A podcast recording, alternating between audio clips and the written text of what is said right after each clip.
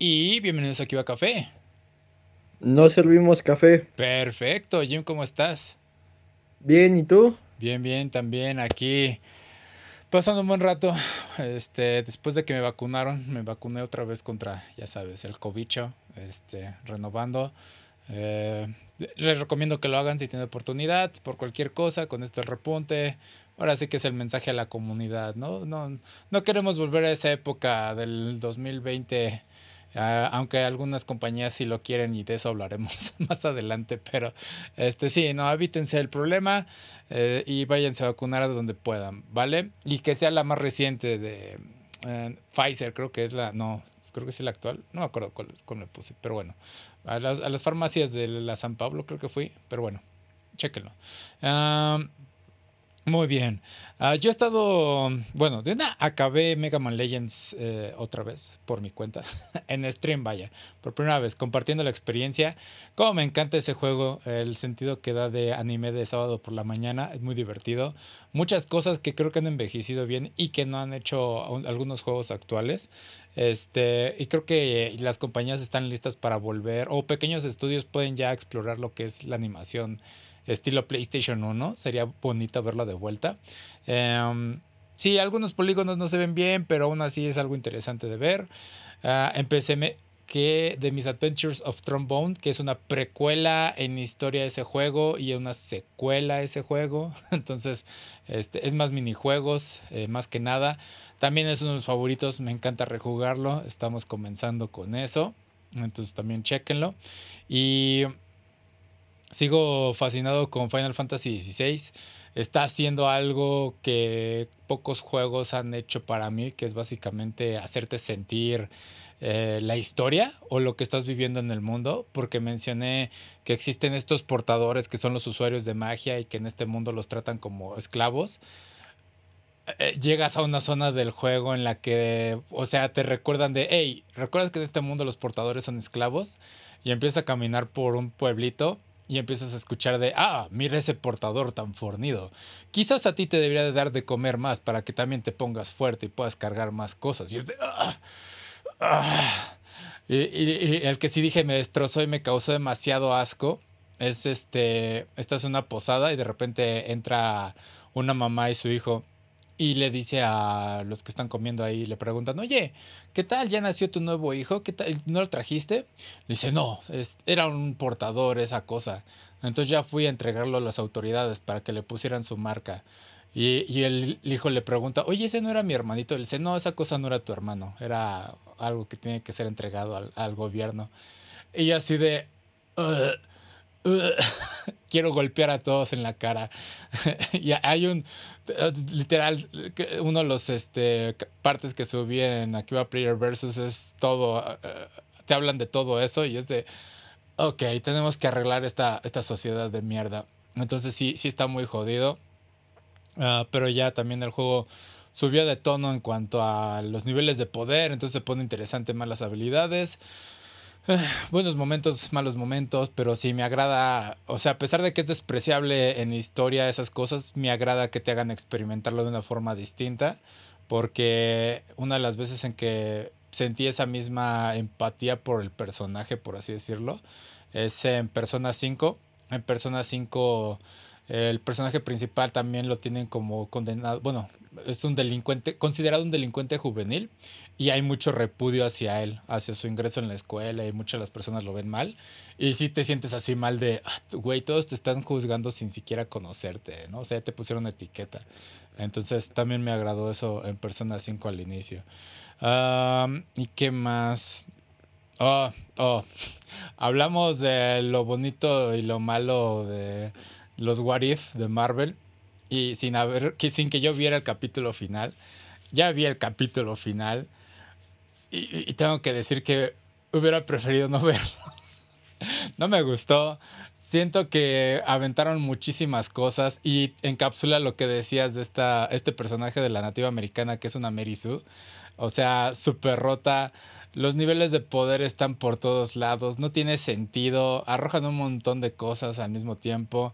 Y hay el momento, la pose de Avengers Endgame, este, cuando posan todas las superheroínas y dices, güey, ¿por qué necesitábamos esto? Lo vuelven a hacer aquí y es de, güey, no me había dado cuenta que estas chicas eran las protagonistas. O sea, lo estaba aceptando de forma, lo estaba asimilando bien y de repente haces esta pose y es de, ah, rayos, no me había dado cuenta y me lo estás arrojando en la cara, güey, ¿no? Otra vez. dije, estábamos tan bien sin remarcarlo. Digo, son buenas heroínas, pero hacer ese tipo de, mírenos aquí todas poderosas con todo este momento es de, no era el momento, vaya. Pero sí, ah, no, me convenció mucho el final.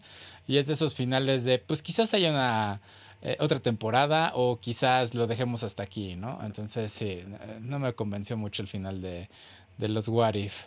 Pero bueno, ¿qué tal tu semana, Jim? Pues ya anunciaron la tercera temporada de What If. En el coto vemos al Winter Soldier con el Red Guardian que van en un automóvil. Mm. Y este. Y por ahí la policía les hace preguntas y acaban en una persecución. Mm. Entonces es este. El personaje de. David Harbour se llama el que es Hopper en Stranger Things. Este. Con, mm, con el Sebastian Stan. Y pues uno es muy hablador y como que trata de ser encantador. Y el Winter Soldier que es bien seco. Entonces, pues va a ser como que el episodio de. De Body Cop Movie. Ok. Pero sí, los What If van, van a seguir. Ok, qué bueno. Yo por mi parte apenas acabé la segunda temporada de Goblin Slayer mm. y creo que se queda muy, muy cortita comparada con, con la anterior. La anterior tiene un final eh, relativamente épico para las aventuras en teoría tan pequeñas que, que estos personajes llevan y acá este la resolución parece más un guionazo. Digo, tiene sentido, pero está un poco con, con calzador. No me acuerdo del fin. Ah, ya, ya, ya, ya me acuerdo del final. Sí. Pero lo interesante de esa temporada es más que nada decirte, ok, hay más que Goblin Slayer ahí, ¿no? O sea, ese episodio donde se junta con los compas y le dicen, ¿cuál era su sueño? Y Goblin Slayer empieza a decir, pues yo la verdad sí quería ser aventurero, cazar dragones y todo eso. Y te quedas, espera, ¿tienes algo más? ¿Tenías algo más que goblins en tu cabeza? y este, y es de, ok, ok. Eh, te tratan de mostrar la parte humana del Goblin Slayer. Está bonita, pero sí, sí está muy, un poquito floja esa temporada. Digo, no me deja de gustar cómo se las ingenia para hacer algunas cosas. Y debo decir que uno de los momentos que me sorprendió fue la sacerdotisa, que fue de... Eh, activó su modo Goblin Slayer cuando está un goblin sangrando y, dice, oye, sí es cierto, tengo magia para purificar, ¿no?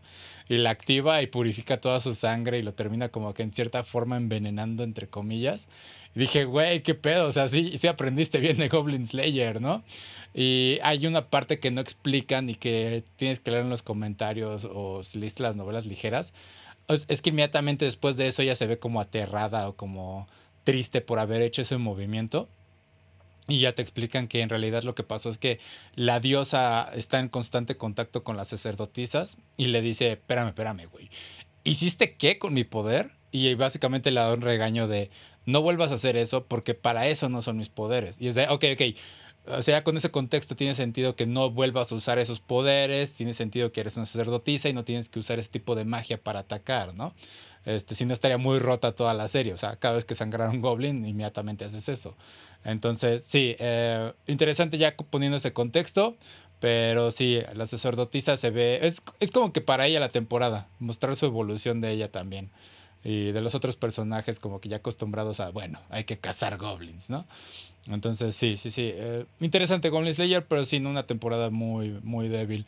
La que estuvo más interesante fue la del héroe del escudo sí repuntó, estuvo más entretenida, este, a pesar de que pusiera un poco más lenta, pero traen de vuelta a Mine o Beach en esta temporada y es como de, estás no aprendiste, ¿verdad? Y es de, sí, aquí sigo jodiendo y es de, ah, ok, sí.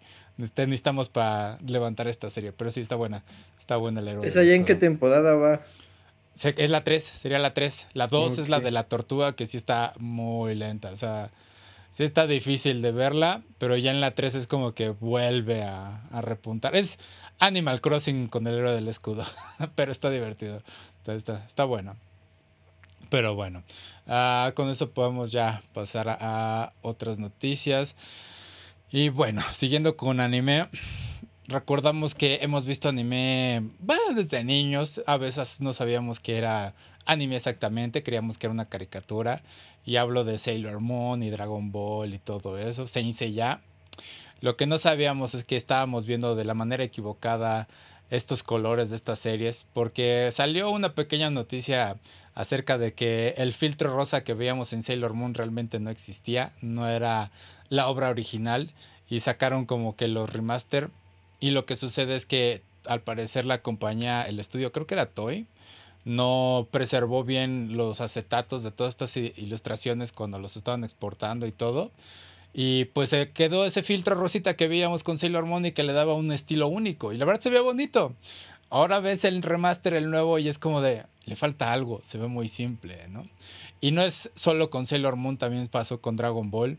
Dragon Ball tenía un filtro verde en algunas ocasiones en que el cielo se veía verde. Yo pensé que se referían a Namekusein, pero creo que no es Namekusein, sino partes de la Tierra.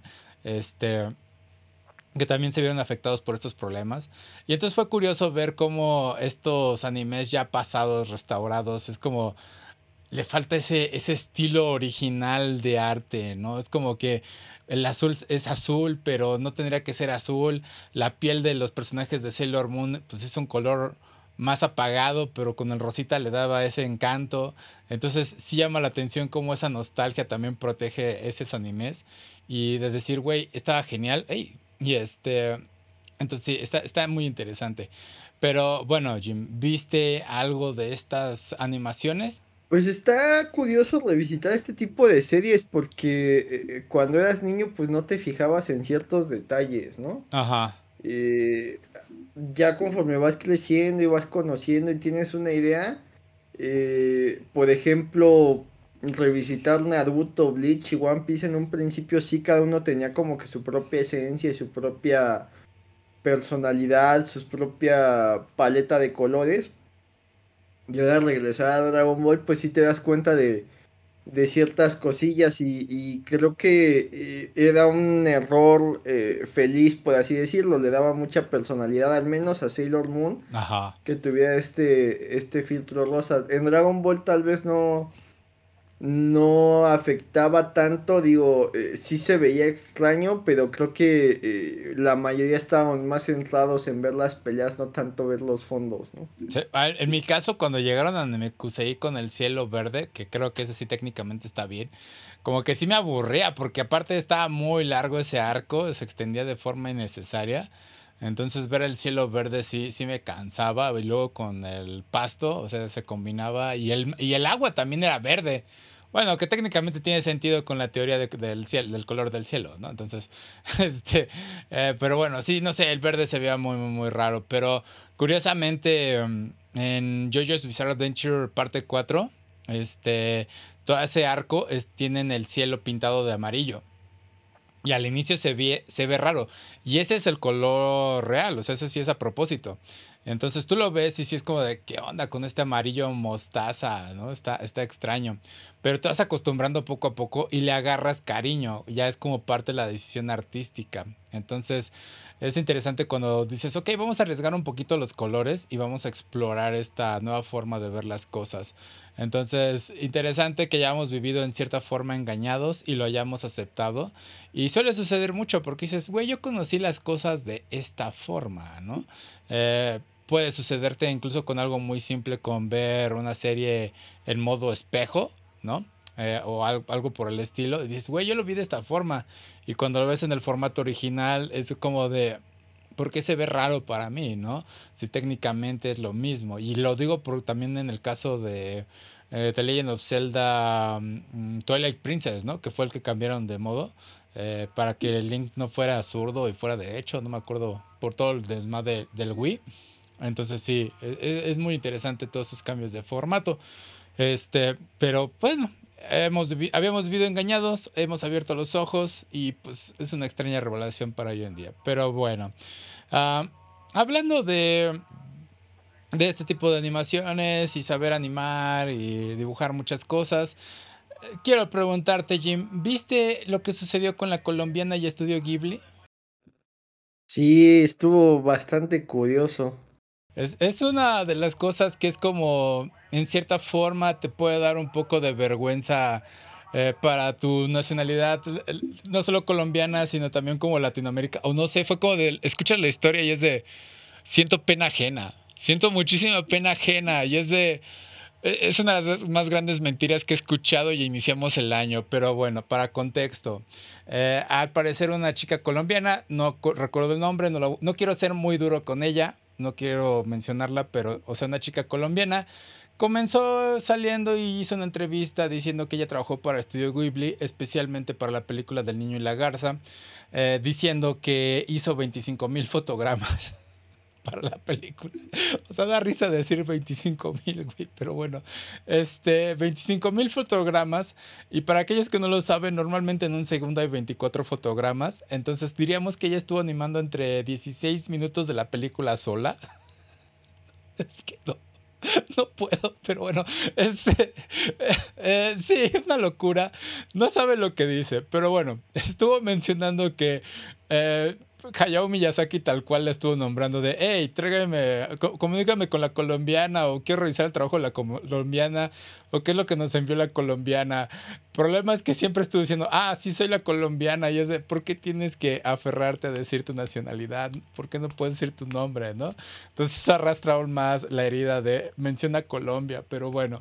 Este, sí, estuvo diciendo que trabajó casi casi mano a mano con él, en línea y todo ello.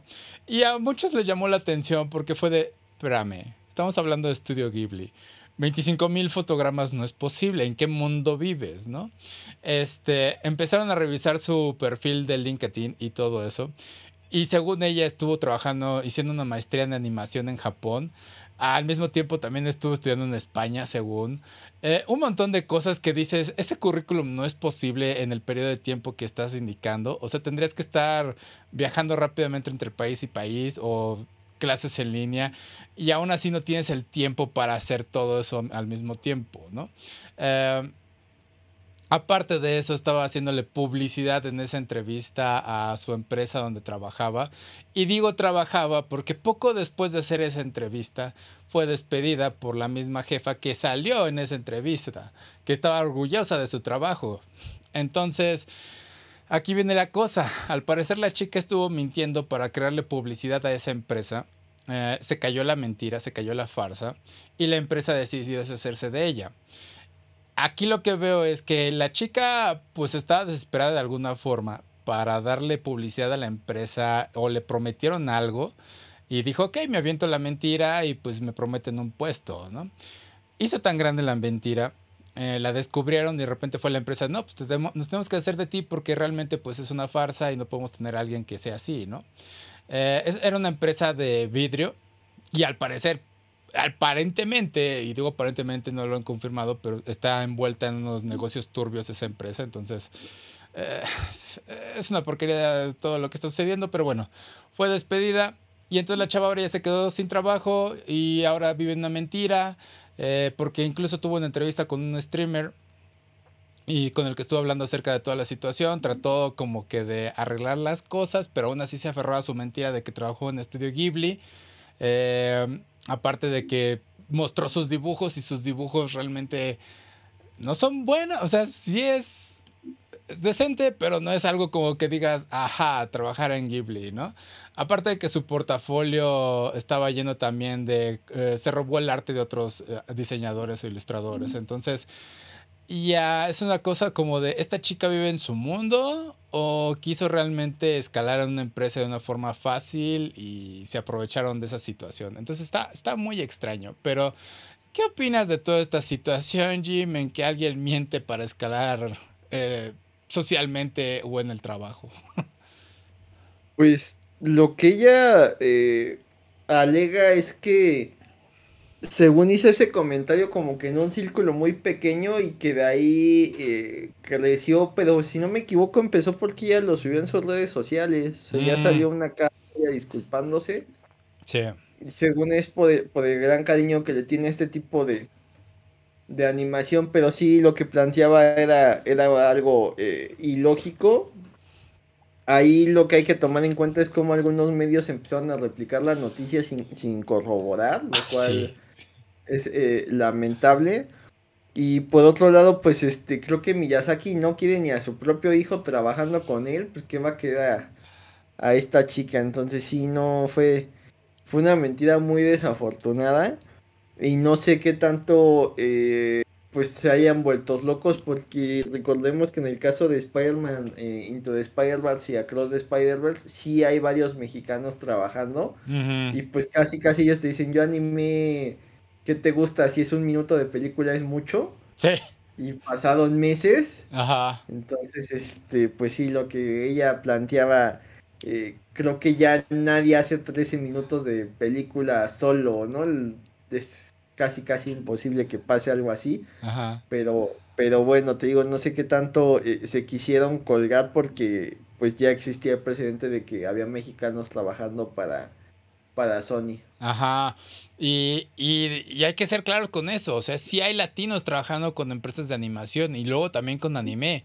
Este, hay ilustradores de Ecuador, de México y no me acuerdo qué otro país y que han ah, eh, y animando para Jutsu Kaisen, de hecho, creo que de hecho un mexicano, ya hay que me corrija, estuvo animando para la escena de Magito y este Yuji eh, al final de, la temporada 2. Entonces, en, la escena más importante ya estoy involucrado. Y de hecho están salen en los créditos de estos animadores este, eh, sus seudónimos o sus nombres eh, reales ahí. Entonces sí, sí hay latinos trabajando en la industria, que eso no quepa duda. Y lo curioso es que esta chica, no sé, no hizo la investigación mínima, al menos para su mentira. Porque también dice que ella ilustraba a mano, o sea, papel, pluma y todo. Y es de, o sea, sabes lo que estás diciendo y luego enviarlo a Japón y todo eso, no, no, tiene sentido, ¿no? O sea, ya casi no se usa eso. Tendría que ser algo muy específico, ¿no? Y aparte en la entrevista hazte este ejemplo de, es que yo tengo que, está esta bolita, ¿no? Y tengo que dibujarla aquí y tengo que hacer esto y tengo que, y, dice, y eso hice 25 mil veces. Dices, sí, güey, una pelota así, se vería sería la pelota más fluida del mundo si realmente fueran 25 mil, pero Estamos hablando de Hayao Miyazaki, estamos hablando de una, animación en estudio Ghibli. ¿Sabes cuántos detalles hay en eso? Entonces, eh, no creo que hayas podido hacerlo, pero bueno. Em, sí, está muy, muy curioso esto. Eh, pero es cosa de saber al menos mentir. Porque digo, en esta actualidad hay personas que mienten en sus currículums para conseguir un trabajo.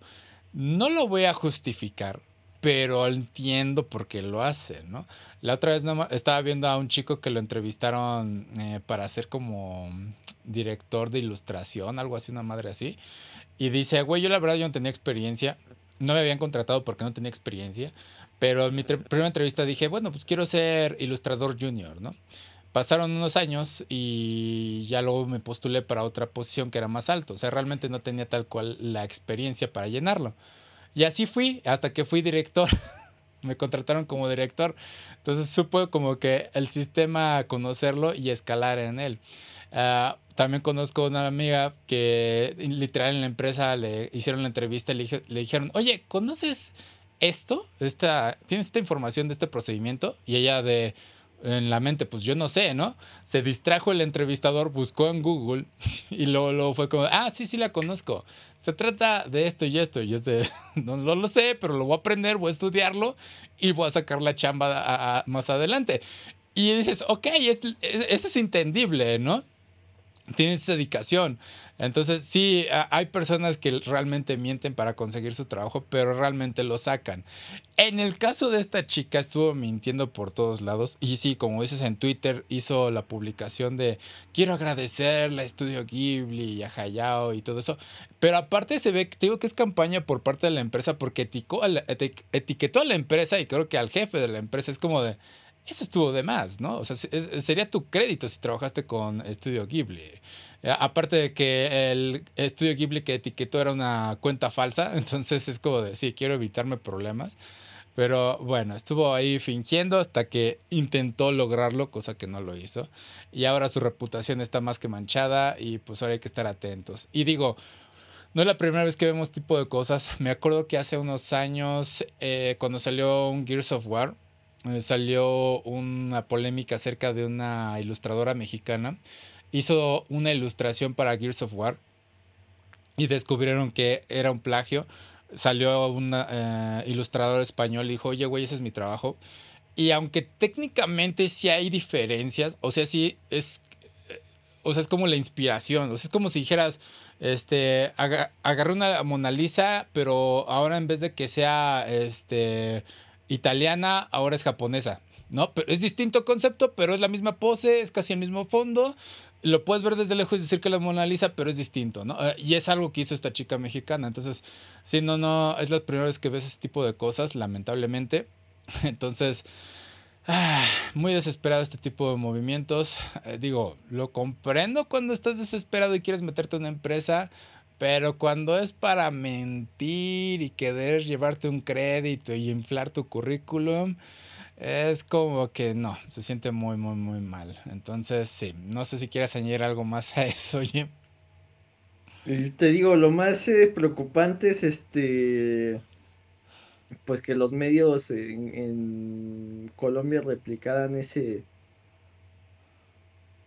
esa este, noticia, porque de ahí en fuera pues no debió de haber crecido. Sí, o sea, alguien como que dijo, ah, conozco Estudio Ghibli, me gusta Estudio Ghibli, ah, esta chica trabajó ahí, vamos a hacerlo. Y es de, ¿no te saltó los 25 mil fotogramas?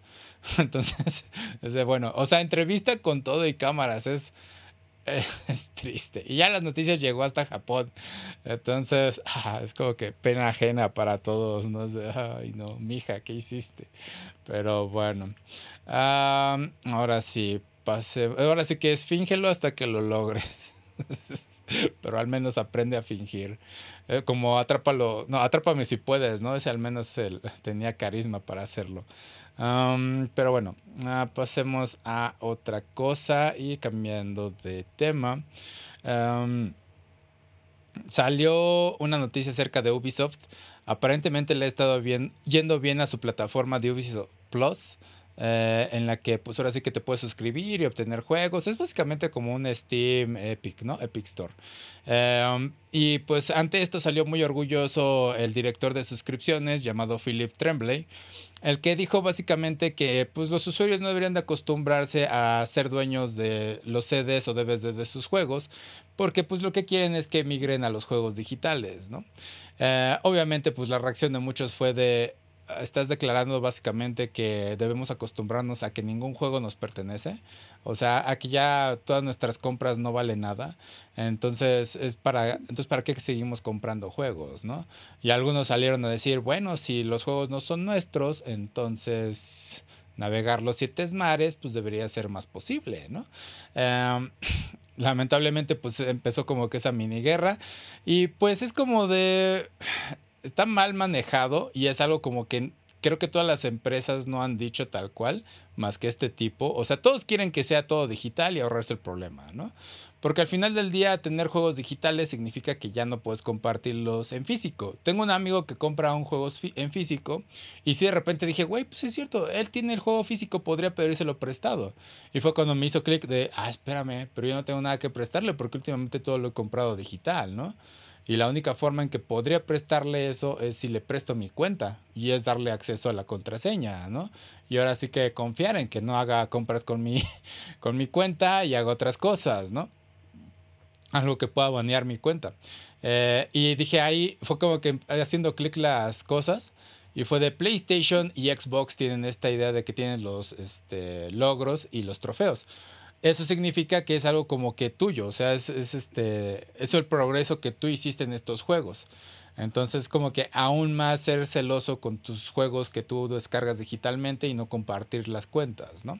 Ah, pero bueno, siguiendo con eso, Philip también dijo, pues es que no hay problema, o sea, eh, nosotros tendremos el juego en digital y lo único que tienes que tener tú pues es que es el archivo del juego, ¿no? Tus progresos, lo que avanzaste y todo eso. o sea, no, no, nos preocupemos por eso, ¿no? Simplemente el juego va a estar ahí cuando tú lo quieras. Y para mí fue de, eso no es cierto, güey. Hemos visto que eh, la preservación de los videojuegos es pésima. Estamos, eh, hay personas que están tratando de recuperar estos juegos viejos y de un día a otro las empresas pueden desaparecerlos y decir, bueno, pues ya, olvídate de él, ¿no? Le sucedió, a, lo hablamos hace mucho tiempo, al jugador que tenía eh, Luna Prime de um, Amazon, no me acuerdo cómo se llama la consola, este, bueno, o este servicio de streaming de videojuegos. Y tenía su cuenta de Red Dead Redemption a la que le aplicó como 250 horas, una madre así, y de repente el servicio cerró y fue de, güey, acabo de perder todo mi progreso de Red Dead Redemption. Y según lo recompensaron, no me acuerdo qué cosa hicieron ya, pero fue como de, ahí está, güey, o sea había este servicio de streaming, cerró porque fracasó y esta persona perdió su archivo de juego, el tiempo que le invirtió, el dinero y todo eso. Entonces, ¿por qué me estás diciendo tú Ubisoft Plus que puedes hacer algo que realmente no han hecho los demás? Especialmente siendo tú Ubisoft, porque creo que ahorita eres de las compañías no tan populares, si eres grande gracias a Assassin's Creed, pero eh, no eres tan grande como para que tenga esa confianza de decir, sí, pues quiero que, que todos tus juegos vengan de ahí, ¿no? Entonces sí, eh, está interesante esta, esta discusión, pero bueno, ¿viste algo de esto, Jim? Es que eh, creo que inclusive en las leyes de Europa está registrado, creo que al menos para PlayStation, ¿no? Que eh, aunque tú compras el juego no eres dueño del juego como tal. Ajá. Entonces, eh, pues eso también desató la polémica de pues si no lo estoy comprando tampoco importa que lo esté eh, pirateando, ¿no? Entonces está está extraña la la idea y cómo todo se está moviendo a streaming porque no solo pues es el eh, el servicio de los juegos, también son películas, también es la música. O sea, si hoy en día dejara de funcionar Spotify, pues eh, al menos muchos nos quedaríamos sin, la música de hace unos 3, 4 años. Eh, si no es que más. Sumado a que, no, yo creo que más que te gusta unos 10 años utilizando ya solo Spotify. Ajá. Y, y hace cuánto que no compras un disco. Y ya inclusive eh, pues, los lugares más comunes donde aún había discos al final eran los, los, los autos, pero ya básicamente tienen la conexión de Bluetooth y ya eh, reproduces desde tu teléfono. Entonces lo mismo pasa con muchas películas. Eh, ya algunos clásicos que no están en ninguna plataforma es complejo encontrarlos, inclusive para renta. Ajá. Y hay gente que todavía atesora pues DVDs, Blu-rays, VHS con películas que saben que van a poder ver las veces que quieran, sin depender de que Netflix o, o alguna otra plataforma las tenga o no en su en su catálogo. Ubisoft está intentando algo similar con los juegos y creo que eh, no es una mala idea para ahorrarse espacio y demás, pero que quiten la opción para todos los juegos sí, sí es extraño porque hay gente que eh, le gusta conservar su su, eh, su juego y tener una copia física, pero también ya lo habíamos discutido, ya muchas veces las copias físicas nada más son las llaves, realmente no tienen la información del juego, básicamente todo se descarga de, de internet. Sí, de hecho, ah, lo mencioné en el inicio, estoy jugando Mega Man Legends 1, voy a jugar el 2 y estoy jugando Trombone. Y jugué Parasite eh, al finales del año pasado. Esos juegos ya no están disponibles. Los alcancé a bajar de la tienda de PlayStation 3 cuando estaba aún abierta, cuando podías comprarlos. Y ahorita ya no son accesibles, lo cual dispara sus precios en, en reventa en línea eh, si los quieres conseguir en físico. Pero el problema, y lo hemos dicho muchas veces, al final del día también es en con qué consola lo vas a jugar. Porque mi PlayStation 1 ya murió hace mucho tiempo. Mi PlayStation 2 también ya murió. Eh, realmente la única forma de volverlos a jugar que yo tengo legal y con todo el desma es en mi PlayStation 3. Ahora, si muere mi PlayStation 3 y tengo corroborado que compré estos juegos, hay bronca de que los emule porque técnicamente tengo derecho para hacerlo, ¿no? O sea, yo compré esos juegos digitalmente de la forma correcta y es la única forma que tengo de acceder a ellos si llega algo a sucederle a mi PlayStation 3. Porque PlayStation 4, olvídalo, ¿no? Eh, Vita todavía podría jugarlo, pero eh, pues, si quiero hacer transmisión como lo estoy haciendo para compartir esos juegos y demostrar que aún tienen valor, pues ya no lo podría hacer. Entonces sí, eh, es una discusión bastante interesante que trajo esta persona de Ubisoft, que yo creo que se equivocó con las palabras, no debieron de hacerlo, alguien debió de revisar su discurso y decirle, güey, espérate, o sea, yo sé que estás emocionado por ver que la plataforma que tú estás a cargo se disparó, pero no puedes cruzar aún esa línea, ¿no? O sea, no puedes confiarte de que el mundo todavía quiere lo digital, especialmente cuando estamos teniendo batallas sobre, güey, el mundo del streaming te está diciendo que ninguna película te pertenece. O sea, cerró, ¿qué fue? El PlayStation y su servicio de todo lo que tenía en HBO y hablamos de eso. Entonces, ni tampoco te pertenece nada de ello, a pesar de que compraste el derecho para ver esas películas. Y mencionabas lo de Spotify y demás, y que sí, ya tiene rato que no tenemos tal cual un reproductor de MP3. Y me acuerdo de cuando todavía en Android, Google tenía la función de reproductor de audio. Y tal cual la aplicación era, pues sí, aquí puedes reproducir tus audios de MP3 y los tienes, ¿no? Y de repente hubo una actualización y esa aplicación cambió a YouTube Music. Y ya YouTube Music no te da acceso a los archivos MP3 que tú tengas en tu, en tu dispositivo. Entonces es de, güey, ¿y entonces dónde voy a reproducir mi música en mi Android? No, tienes que bajar otra aplicación para reproducir tus MP3. Y es de, ah, ¿por qué tengo que hacer eso si antes YouTube, bueno, Google lo ofrecía, ¿no? O sea, eliminaron una función tan básica. Entonces sí, estamos, seguimos moviéndonos a una época en la que nada te pertenece, todo sea digital y eso da miedo a futuro, ¿no? Entonces sí, eh, sigamos empujando un poquito más. Eh, los formatos físicos, también lo hablamos en las ediciones especiales, que incluso ya nada más vienen con el maldito código y no vienen con el disco. Eh, sucedió con un amigo y es como de, sí, o sea, compré la edición especial, no me acuerdo de qué juego, vienen un montón de cosas, pero no viene eh, el juego físico. Entonces es como de, viene nada más el código. Y es muy triste escuchar ese tipo de cosas.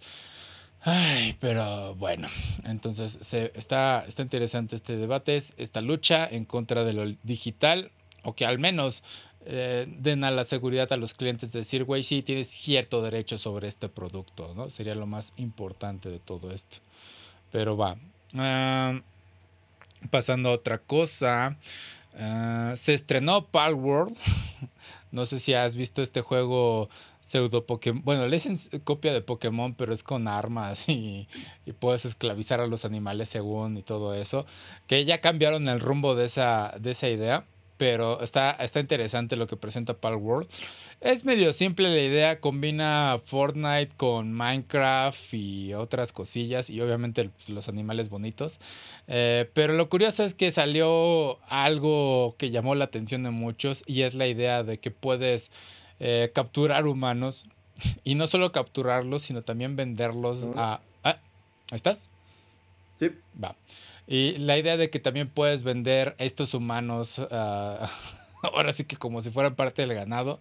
Em, y creo yo que todo se reduce a que quizás el código que usaron para eh, combatir a los enemigos humanos es el mismo código que tienen para los animalitos estos, no sé cómo se llamen, pero los pseudo Pokémon PAL. No sé cómo se llaman estas cosas. Este, entonces yo creo que usaron el mismo código y no sé si sea a propósito de los desarrolladores o sea un error que se les fue. Pero bueno, no sé si viste esta bug o cosa intencional, Jim. Está extraño porque en teoría, eh, pues el juego te lo permite y, si se supone que hay por ahí un aviso de que eh, no es algo muy ético, ¿no? Ajá. Pero creo que es parte de, la idea que hicieron, porque si no me equivoco es este juego que es como Pokémon con pistolas, ¿no? Que cazas a, a estas especies de, de animales fantásticos que no evolucionan hasta donde tengo entendido. Ajá. Entonces, este pues en un universo de Pokémon más maduro, pues eh, no dudo que alguien se atreviera a lanzarle una Pokébola a un humano, ¿no? Eh, sí, tuvo la, la indecencia de hacer esa actividad. Dijo, pues vamos a intentar, vamos a presionar este juego, ¿no? Ahora, no tengo problemas en cierta forma con que el juego lo haga, a pesar de que vengo de Final Fantasy XVI y estar en contra de todo un sistema de esclavitud, pero en este es como de Técnicamente lo que te dicen es, este, ay, espérame, dame un segundo, tengo que hacer una pausa, me están hablando. Ya estoy, estoy estamos de vuelta. Perdón, es que recibí una llamada. Este... Ya no te preocupes. Pero no estaba en esto de que eh, el chiste de Palworld es que te presentan de claramente hay personas malas usando estos animales para cosas malas, ¿no?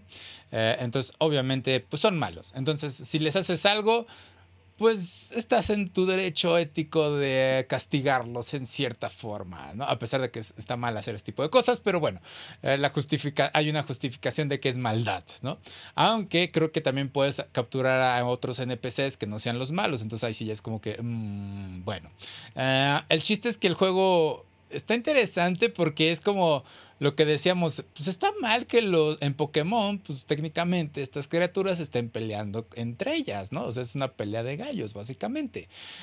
Eh, aquí te están diciendo, bueno, tú enfréntate a ellos y captúralos. Y es de, eh, está más decente, no es distinto a lo que hacemos en la realidad, cazar animales, este, ahora sí que usarlos como en granjas, porque eh, te muestran ya más este, esta parte ambiental de que crea tu propia granja, pon estos animalitos a que hagan cosechas y todo eso. Ya no es la imagen esta de en la que están fabricando armas y demás que los hizo bastante populares, que creo que esa era como que para dispararlos, catapultarlos al inicio.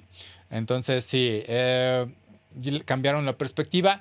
Quizás la parte de que los usan para construir armas, pues es del lado de los malos, no lo sé, pero bueno, el chiste es que cuando ves que están trabajando en la, en la granja, así como cultivando y todo eso, dices, ¿sabes qué? Se ve bonito hasta eso. O sea, es la muestra de lo que hacen un poquito en Pokémon, porque en Pokémon no lo dicen tal cual, pero en Pokémon tienes que capturar a un Pokémon con la Pokébola y si quieres que trabaje en tu granja, pues lo pones a trabajar en tu granja, ¿no? No es muy distinto a eso.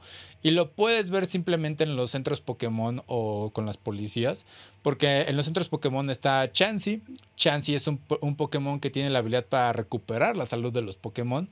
Entonces es de, ese Chansey está trabajando porque fue creado para trabajar ahí, fue capturado o qué sucedió ahí, ¿no? Son cosas que no se hablan normalmente de Pokémon. ahora, eh, Game Freak tiene derecho a atacar a esta empresa, este, este equipo de desarrollo, este juego legalmente. Yo creo que no, no tienen ninguna base para decir son Pokémon. Sí, son animales bonitos y todo eso. No, tal cual ellos no se están eh, promocionando como Pokémon con armas. Ellos no son, es el público el que está diciendo, ¿no? Este Pokémon con armas. Entonces, no creo que tengan ninguna base Game Freak para atacarlos, a menos de que lleguen a cometer el nombre de poner, eh, el error de poner el nombre de ellos. Entonces sí, ahí sí cometerían un, gran error.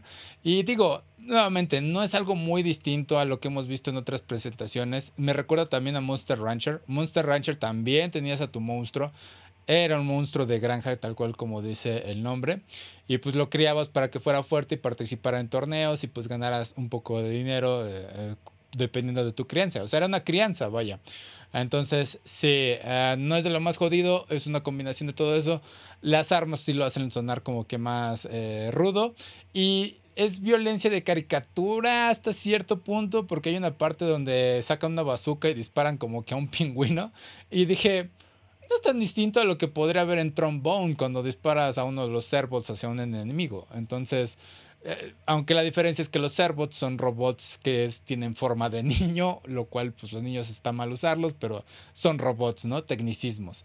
Entonces, sí, Palworld es interesante y no sé si haya algo que te llamara la atención de todo este juego, Jim, o si lo jugarías tú.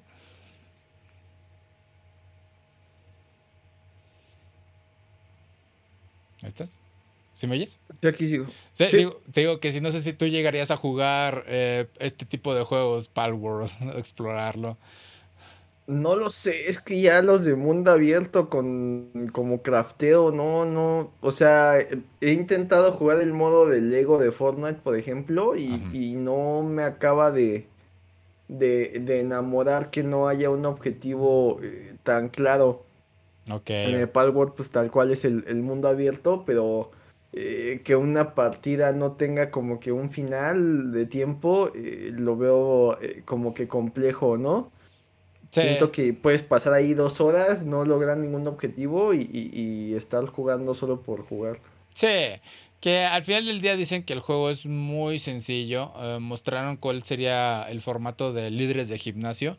Y son estas torres donde están los enemigos y controlan a uno de estos monstruitos y nada más es vencerlo es muy sencilla la inteligencia artificial y todo eso, pero para mí es como de, Pues yo creo que está bien que en cierta forma refresquemos la fórmula de monstruos, eh, capturar monstruos y, usarlos para combatir y todo eso. Monstruos específicamente, eh, de fantasía. este. Digo, es refrescante.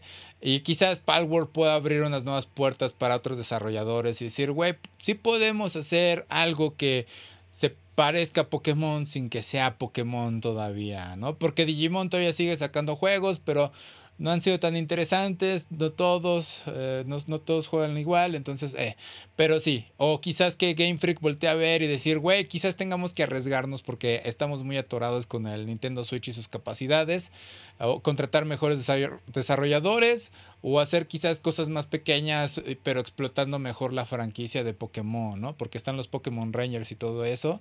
Este, cosas que sean más interesantes para los jugadores o los fans de Pokémon, ¿no? Entonces, sí, Palworld es una buena. Eh, tiene. Ofrece algo nuevo, vaya. Si quieren, pruébenlo. No van a encontrar mucho, pero es como de. Demos la oportunidad de este estudio, ¿no? De quizás puedan expandirse con el tiempo a algo nuevo. Porque se han tenido muchos jugadores. Incluso los servidores creo que ya no están soportando tantos. Entonces, en lo que es la novedad, ¿no? Vaya. Eh, poco a poco pues se va a reducir, pero. Quizás con eso les ayude a crecer o a expandir nuevas ideas que ya tengan en mente. Pero bueno. pasando a una otra cosa. Esta es como que noticia del inicio del año y no la hablamos porque lo escuché después y luego me puse a investigar y está como que medio oculta en los servicios. O sea, en Google incluso si buscas la compañía no, no es lo primero que sale, tienes que ser muy específico. Y es que Nexon, una compañía de desarrollo de videojuegos en Corea del Sur, este, manipuló las probabilidades para obtener recompensas o los gacha, en este caso de su juego llamado Maple Story. Y las probabilidades eran de 0.0001, o sea, casi nulas. Eh, y salieron muchísimas cosas a relucir. Eh, de entrada es que al parecer pues manipularon todas estas probabilidades sin avisarle a los, a los jugadores, no hubo notificaciones ni nada de estos parches, todo lo hacían por debajo del agua. Eh, pocas notificaciones eh, abordaban el tema, si no es que nulas. Obviamente, pues los atraparon la Federación bueno, de Desarrollo de Videojuegos Electrónicos, o no me acuerdo cómo se llama. los multaron por 11.6 billones de won lo cual equivale a 8.5 millones de dólares, siendo la multa más grande de, esta, esta fundación, o como se llame, este, por violar el acto de comercio electrónico. Entonces, sí, los cacharon con todo y hubo publicaciones de Reddit en el que estuvieron diciendo, este, ¿saben qué? Nos dimos cuenta de esto y también nos dimos cuenta de que este Nexon tenía las patentes sobre eh, lo que sería generación de números eh, aleatorios dinámicos para jugadores. Esto se refiere a que eh, las probabilidades se ajustaban de acuerdo a las estadísticas de cada jugador y era basado en la frecuencia en que los drops caían o la actividad de los drops, la ubicación del jugador, lista de amigos y sus niveles de rareza. Eh, es decir, que si tenías muchos amigos, pues obviamente vas a tener buenos drops. Si tenías pocos amigos, pues no vas a tener buenos drops. Si en tu área donde tú estás jugando hay muchos jugadores con buenos drops, pues obviamente iban a reducirlos porque no quieren que se desestabilice el juego. Eh, y todo ese tipo de cosas. Y para mí tiene sentido si estuviéramos hablando de un juego sin que no cobrara. Pero en este caso te están cobrando todos estos drops y obviamente pues eso ya es una estafa, ¿no? Entonces sí, estuvo muy muy curioso esto. Ah, es un gran artículo, es muy interesante lo que hicieron. O sea, está muy jodido lo que hizo Nexon y se trató de cubrir, pero pues obviamente le cayeron por todos lados. Lo curioso es que tuviera patentes sobre ese tipo de cosas y por eso es que podían cubrirlas. Entonces sí, está, está muy muy jodido y muy interesante a la vez. Pero bueno, ¿viste algo de esto, Jim? Está extraño porque me imagino que la idea era algo así como de si tú compras estos sobres, la probabilidad de que te salga tal personaje es este de cierto porcentaje que me imagino que era falso, lo cual fomentaba la compra de dichos sobres. Y supongo que ese personaje sí estaba disponible, pero solo en venta. Entonces era como de eh, o te arriesgas a comprar muchos sobres y a ver si te sale, o eh, pues vas directo y lo compras. Ambas eh, ideas pues generan ganancia para, para la empresa. Y ya es, es, curioso cómo hay muchos juegos que, que, tienen algo muy muy similar. O sea, en el FIFA, por ejemplo, este sistema de cartas para conseguir a los jugadores. Se supone que, que sí tiene ahí una probabilidad medianamente aceptable, pero... Eh, muchas veces pues te desesperas y mejor le metes dinero real y compras al jugador en específico que quieres. Entonces ya es terrible que muchos juegos en teoría completos dependan de que tengas que meter esto de dinero extra para tener una experiencia mucho más satisfactoria o ser más competitivo, lo cual creo que eh, sí es bastante lamentable. Sí, en el caso de Maple Story no eran los personajes, eran estos objetos para aumentar el daño y bajar la defensa de los enemigos. Y ellos lo, lo usan la frase como de estas cosas es para aquellos jugadores que estén desesperados. O sea, que realmente quieran avanzar rápido en el juego. Eh, entonces sí, eh, no es tanto de que quieres este jugador, no, es de quieres avanzar, quieres el, el, pay to win básicamente, ¿no? Y ahí es donde abusaron muchísimo de este sistema. Bajita la mano, se estuvieron, creo que ganaron como 550 millones de wons, ahí sí, no sé, creo que son 8 mil, no, 80, algo, 80 mil dólares, algo así, ¿no? O sea, no era tan grande como la multa que les metieron, este, pero sí es una buena multa para que los castiguen. Y lo curioso aquí es que eh, al mismo tiempo China al final del año, uh, los senadores la Cámara de Senadores, no sé cómo se llaman, representantes o lo que hagan ahí, hubo un debate acerca de regular todas estas leyes de videojuegos que ya tenían varias sobre ellos en, rigor ahorita, que es como regular las horas de juego que hayamos mencionado. Los niños no pueden jugar después de cierta hora, tienen que tener cierta edad para que puedan jugar más tiempo. Eh, también quieren regular lo que son las recompensas por conectarse a diario, porque hay juegos que te dicen, si te conectas diariamente vas a recibir X bonificación, ¿no? Que ahora sí que te ayuda a jugar mejor. Eh, también quieren eh, reducir el que los menores de edad tengan acceso a estos sistemas de gacha, en que puedan obtener recompensas aleatorias.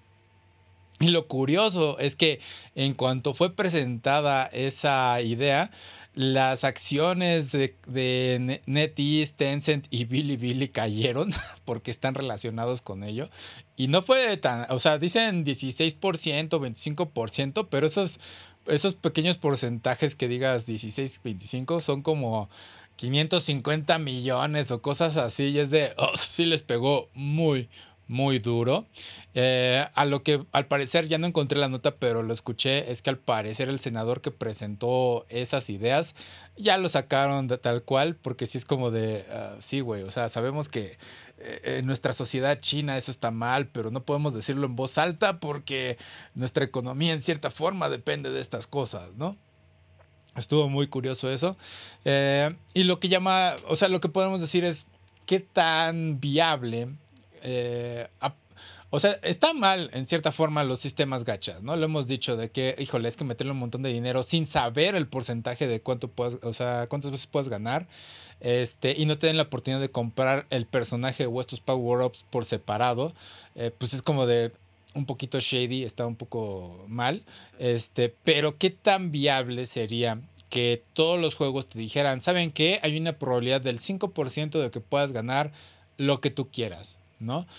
¿Eso ayudaría a que los jugadores invirtieran más dinero o lo verías como algo innecesario para su negocio, Jim?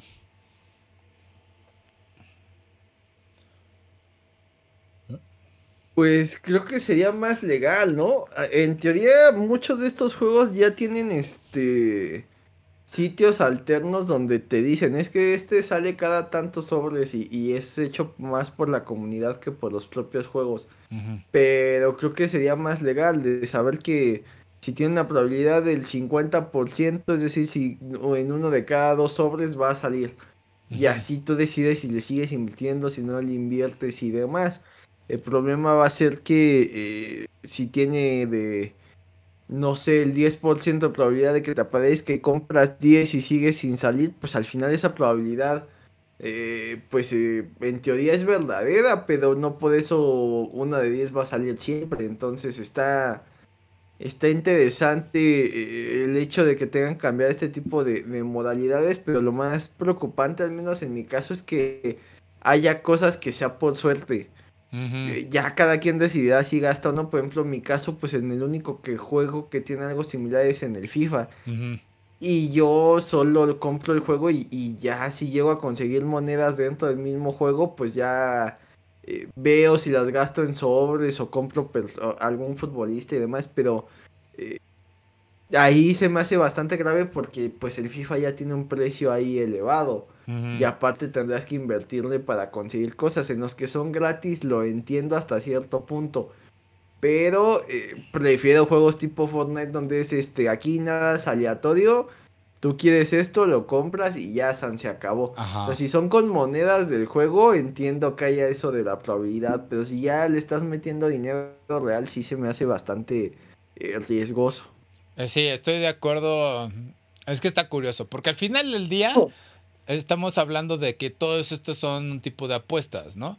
Eh, y estoy de acuerdo en la parte de que digan, hey, los niños quizás no deberían estar expuestos a esta, este tipo de estímulos, por así decirlo, ¿no? Porque eso les puede llegar a afectar a futuro.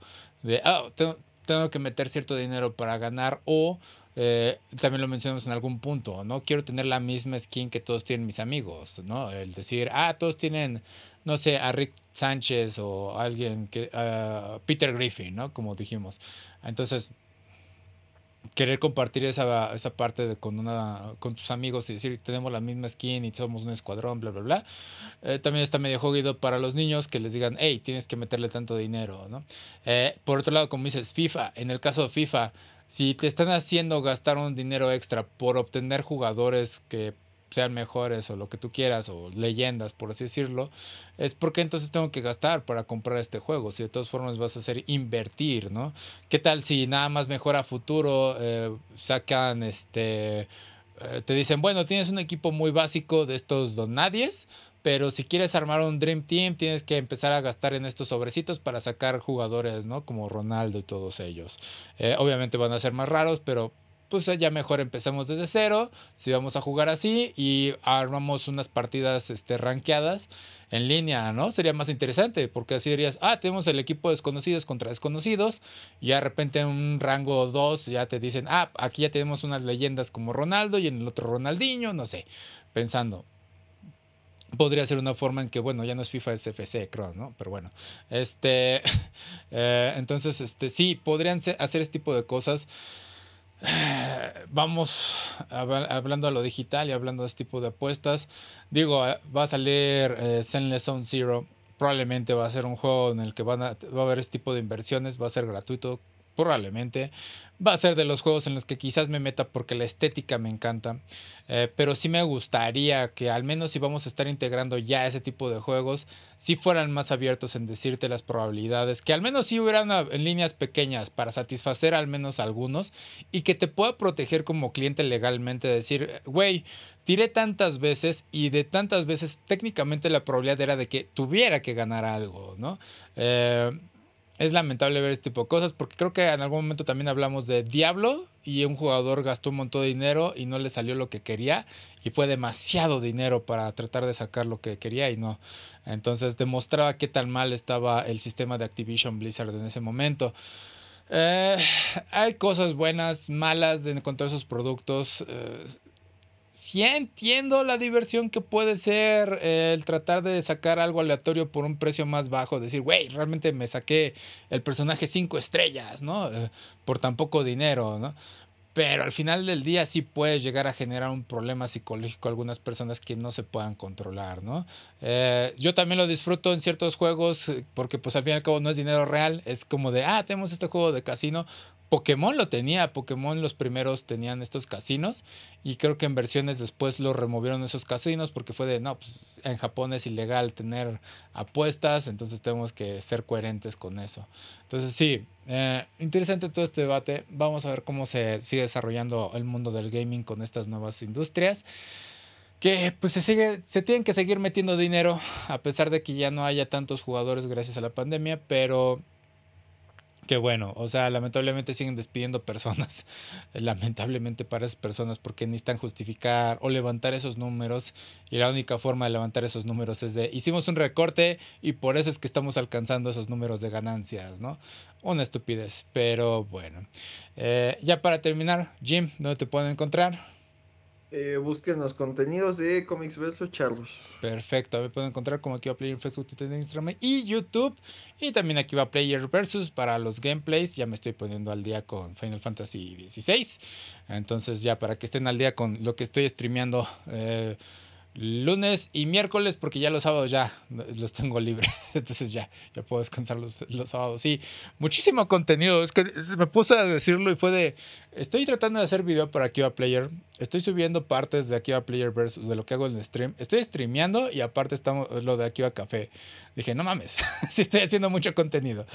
Pero bueno, chequenlo todo eso, diviértanse, lo que les encante. Pero bueno, eh, no tengan un buen día, tengo un excelente día, se cuidan, nos vemos, bye. Bye.